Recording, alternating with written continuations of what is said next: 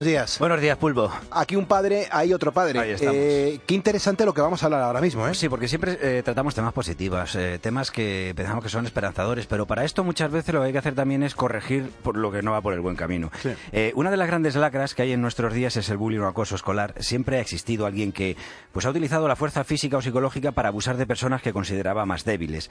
El problema que estamos viviendo últimamente es que la tecnología, especialmente las redes sociales, han contribuido a que este tipo de delitos se propague en el tiempo y encuentre con más facilidad eso, a las víctimas. Hablamos de este tema porque un estudio reciente del King's College eh, de Londres, eh, del Reino Unido, ha concluido que el bullying puede provocar cambios en el cerebro que dañen a la víctima para el resto de su vida.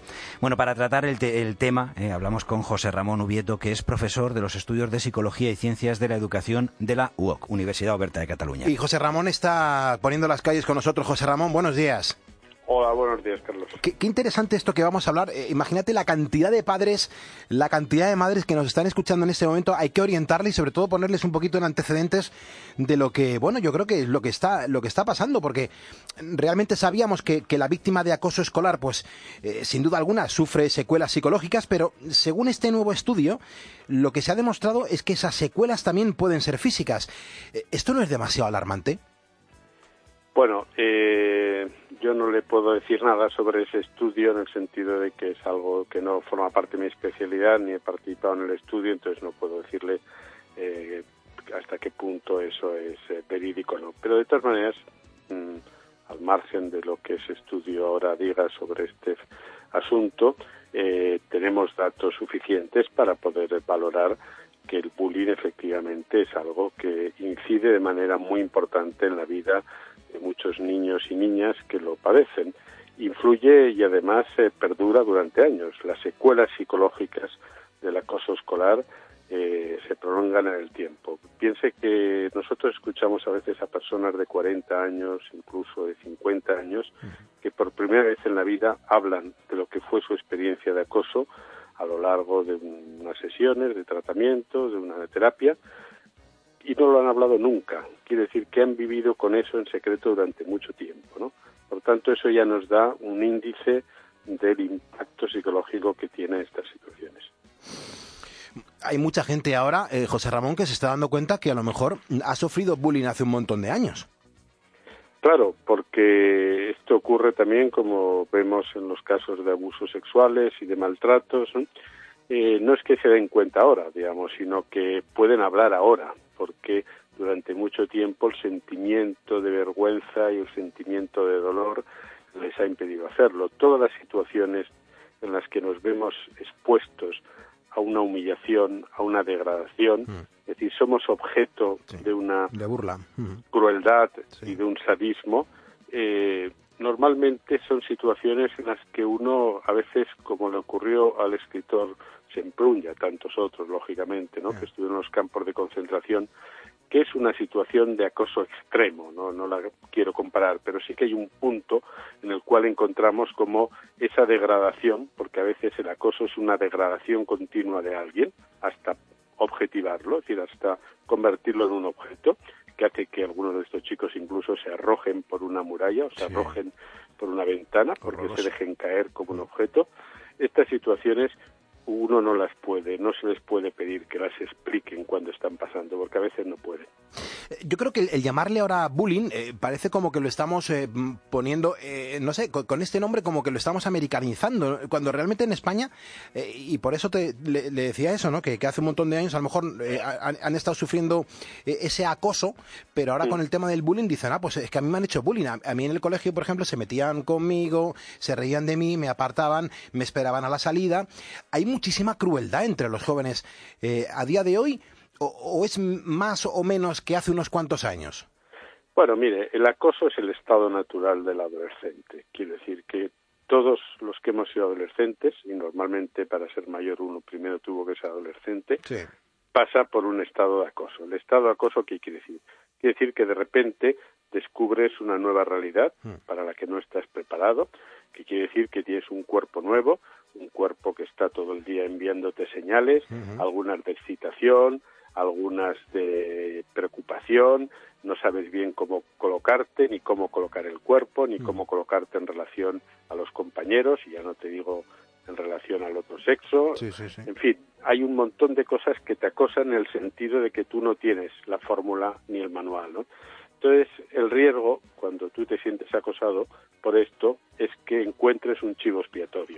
Y entonces desplaces el acoso que tú sientes a esa persona a la que vas a acosar. Eso es básicamente el bullying. Encontrar a alguien que se haga cargo, digamos, del marrón del acoso, del acoso que cada uno siente, ¿no?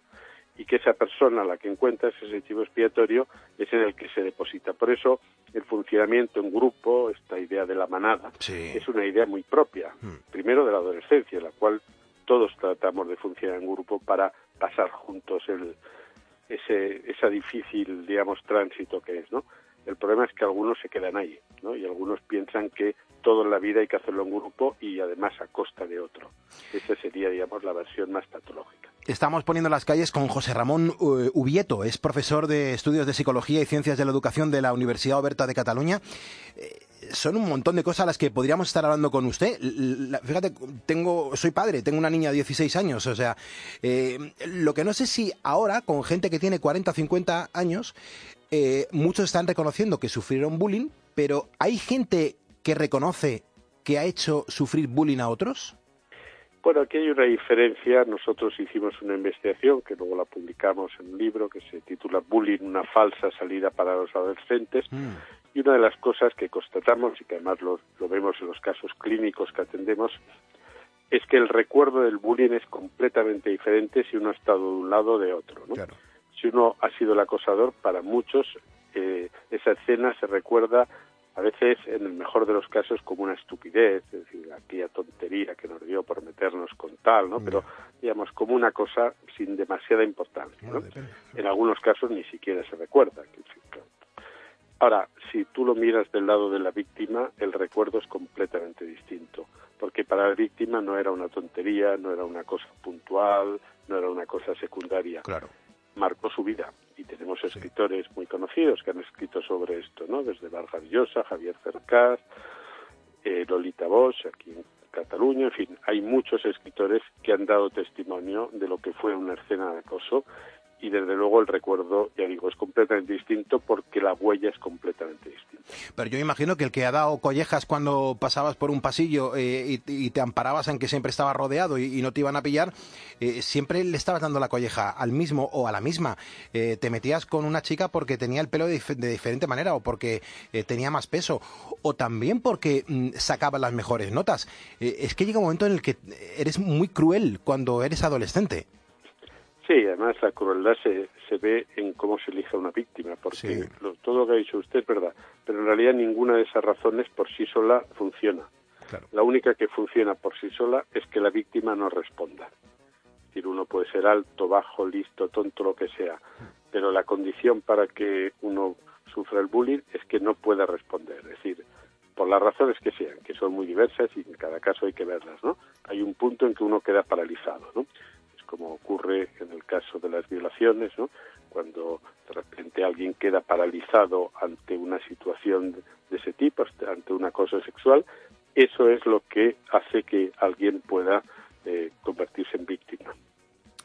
Eh, Qué interesante, José Ramón, y sobre todo eh, lo bien que lo explicas. Yo, te tuteo porque mm. tengo 45, 44 años, hago el mes que viene 45, me siento muy cómodo hablando contigo de, estos temas porque, bueno, y, aparte soy muy inocente porque eh, conozco las dos realidades, conozco eh, situaciones en las que reconozco que en, algunos de los colegios donde he estudiado, pues sí que se ha machacado y se ha agobiado a gente y, y cuando tú te ponías a defender a esa persona, como que encima también te llevabas una, un toque de atención, ¿no? Por parte de de, esta manada que, que, lo que quiere es machacar y, meterse siempre con el indefenso.